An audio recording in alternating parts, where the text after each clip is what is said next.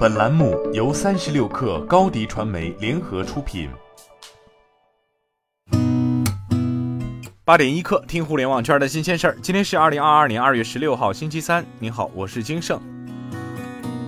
据中新网报道，中消协发布春节消费维权舆情分析报告，舆情吐槽主要指向票价。报告显示。监测期内共收集有关电影类负面信息二十万五千八百一十九条，每日舆情吐槽主要指向票价方面。对此，中消协表示，电影市场银幕过剩与内容短缺的结构性难题，疫情波动与政策影响的多种现实挑战，迫使影院通过提高票价缓解现金流紧张的窘境。从产业短期止损的角度来说，或许可以理解，但观影人数普遍减少、观影频次持续走低的事实，却说明单纯的票价依赖无异于竭泽而渔、饮鸩止渴。三十六氪获悉，微信支付及 WeChat Pay Hong Kong 宣布，自二月二十号起正式上线香港港铁。微信支付内地用户及 WeChat Pay Hong Kong 香港本地用户可通过腾讯乘车码小程序扫码乘坐港铁重铁。微信支付国际业务总裁李培库表示，此次微信支付进入港铁重铁全线，是进一步助力粤港澳大湾区交通领域数字化升级、赋能大湾区一体化建设的体现。澎湃新闻报道，据中国科学报消息，从中国科学院地质与地球物理研究所获悉，该研究所青藏高原科学考察研究团队在喜马拉雅琼加港地区发现了超大型锂矿，该锂矿被认为有望成为继南疆白龙山、川西甲基卡之后的中国第三大锂矿，是喜马拉雅首例具有工业价值的伪晶岩锂矿。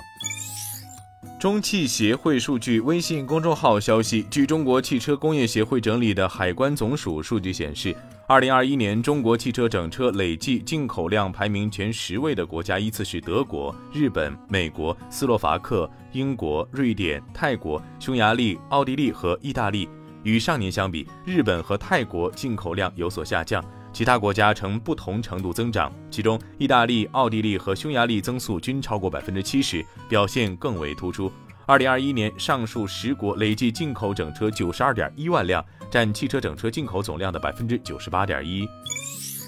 据报道，今年春节以来，海南旅游市场迎来一波复苏回暖。据三亚市旅游推广局数据，二月七号以来，三亚市酒店入住率达百分之九十以上。飞猪数据显示，春节假期后，海南旅游市场量价齐升。近一周，三亚、万宁、陵水、文昌等多个城市的酒店预订量同比增长约百分之三十，平均消费金额也随之有百分之十至百分之三十不同比例的增幅。据介绍，飞猪推出错峰游海南专题促销活动，覆盖三亚、陵水、万宁等城市的数百家酒店。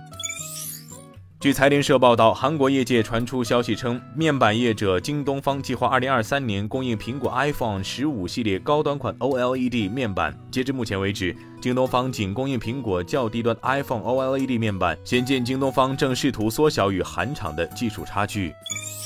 据界面新闻报道，苹果对荷兰反垄断案罚款目前已累计升至两千万欧元。因苹果应用商店依旧未按照要求对荷兰的约会软件放开第三方支付系统，荷兰消费者和市场管理局周一对苹果公司第四次处以五百万欧元的罚款。荷兰消费者和市场管理局一直在对苹果公司征收每周五百万欧元的罚款，因为该公司错过了一月十五号的最后期限，并持续未满足整改要求。今天咱们就先聊到这儿，我是金盛八点一刻，咱们明天见。